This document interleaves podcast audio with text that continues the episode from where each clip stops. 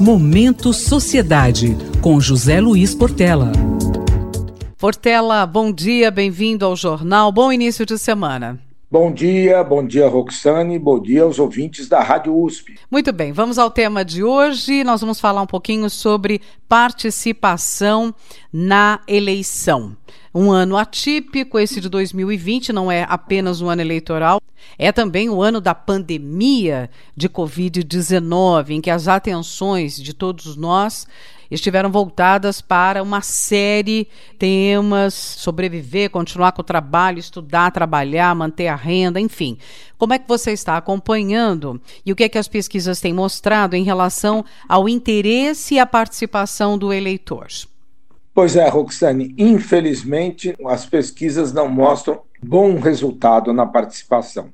Essa última pesquisa da Folha, ela mostrou que 29% né, dos entrevistados, portanto, representa os eleitores, não sabem o nome do prefeito de São Paulo. Ou falaram o nome errado, ou sequer citaram o nome. Numa cidade que tenha o tal grau de convivência, de exposição, de acesso à mídia, etc., como nós temos. Isso sugere alguma ignorância do eleitor, normalmente se trata isso, mas eu acho que não é só isso. Eu acho que há desinteresse e há desmotivação.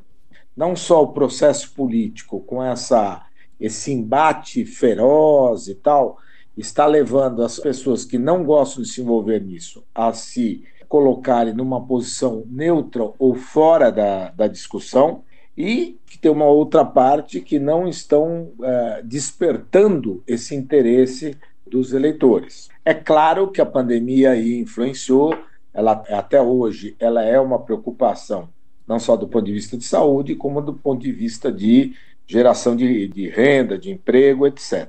Normalmente, esses 30% são os 30% que lá na frente não votam, mas isso também vem, para não dizer que é só a pandemia, isso na outra eleição, na eleição anterior 18, a eleição presidencial, entre brancos e nulos e abstenções, houve um, um número bastante elevado. Só que o, o agravante aqui, o Roxane, é o seguinte: nós estamos falando da cidade onde a pessoa vive. A, a, cidade é o locus real da vida da pessoa, é o lugar onde nós estamos. O homem não vive na União, nem no Estado. O homem vive, o ser humano vive no município. É o que dizia Franco Montoro, que era um eminente municipalista e aplicou isso no seu governo.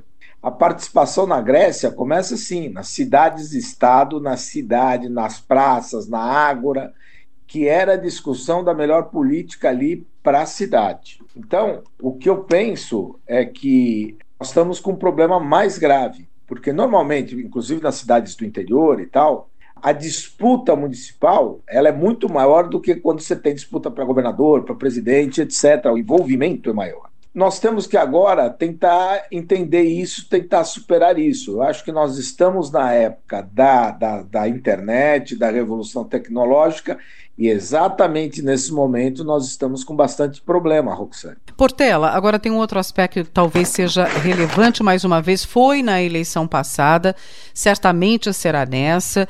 Quais os aspectos você destacaria em relação às redes sociais? Acho que é um tema importante também nessa eleição. Pois é, antes dela eu só vou elencar. Eu acho que há os seguintes componentes envolvendo isso. Não há projetos mobilizadores. Nós chegamos a discutir aí outro dia projetos estruturantes para a cidade de São Paulo. Eu não vejo projetos mobilizadores nem em São Paulo, no Rio, nas outras capitais. Projetos que mobilizem a população, uma boa parte da comunidade, que levem as pessoas a se entusiasmarem pra, pela participação. Então, acho que isso é uma ausência que está pesando bastante. Outra, não temos nos candidatos, apesar de toda essa questão da pandemia, uma proposta forte na área da saúde. As pessoas estão falando as mesmas coisas, coisas genéricas, coisas que às vezes não têm sustentação no orçamento. E o que era esperado é que, em função da pandemia, que deve adentrar aí o ano que vem, talvez o primeiro semestre todo, e portanto vai envolver a vida do administrador que será eleito, eu pensei que eles trariam propostas maiores. E o terceiro ponto é o uso das redes, aí agora enfatizando a questão da pergunta que você fez. Eu acho que nós temos dois problemas. Por um lado, o que está acontecendo? As redes cada vez é, caminham mais para esta questão do embate, que é um, um embate assim radical, que ele ultrapassa os limites da civilidade. Muito, ultrapassa muito. Então, isto faz com que as pessoas que não gostam desse embate se retirem do processo, enxerguem as redes sociais e tal como pontos onde elas vão arrumar problemas, onde vão desfazer amizades. Na última eleição houve muito desfazimento de amizade, inclusive nas famílias. As discussões foram muito, muito assim agressivas e eu acho que isso está se repetindo, então uma parte se retrai. E por outro lado, a questão é que os candidatos, na verdade, eles não sabem, eles ainda não encontraram o ponto correto para falar com o eleitor. Eles sabem falar do ponto de vista da marketagem, da publicidade, da propaganda, de aparecer, de oferecer o um nome, vídeos, etc. Eles não entraram no coração do eleitor.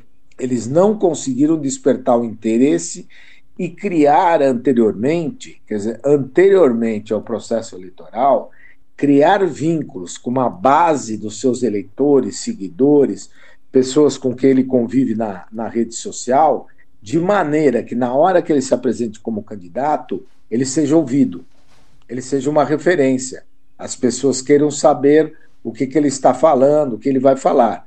Ele tinha que criar um vínculo de credibilidade, um vínculo afetivo antes. Isto não acontece. Ainda nós temos grandes deficiências de uso da rede social, é paradoxal, mas é isso. O que acontece é um trânsito grande com aquela coisa que nós falamos anteriormente que com ofensa, xingação, cancelamento, briga, discussões radicalizadas. Mas saber encontrar o ponto de entrar no coração das pessoas, principalmente quando a pandemia já estava instalada em março, os possíveis candidatos deviam ter pensado no início, eles tinham seis meses para cuidar de estreitar essa relação e as pessoas estavam todas em casa. Quer dizer, estavam mais fáceis de serem alcançadas. E eles não fizeram. Então eu acho que tem uma deficiência muito grande e que as redes sociais, apesar do momento que nós vivemos, de intensa trânsito na rede, ainda não são utilizadas corretamente pelos candidatos. Então, eles não despertam atenção com projetos mobilizadores, não usam a rede corretamente, e ainda você tem a outra parte: quem quer entrar, quem quer se interessar, é, acaba sendo tratado de uma forma não civilizada, eu acho que isso está levando essa, esse ato, essa separação que nos conduz à não participação, que é muito ruim, porque a nossa cidade, a cidade de cada um, os grandes problemas do nosso dia a dia, todas essas coisas estão ocorrendo na cidade e isso não está sendo acompanhado com a participação. José Luiz Portela, sempre às segundas-feiras aqui com a gente. Boa semana mais uma vez para você e até a próxima. Boa semana para você e boa semana para todos os nossos ouvintes da Rádio USP. Momento Sociedade com José Luiz Portela.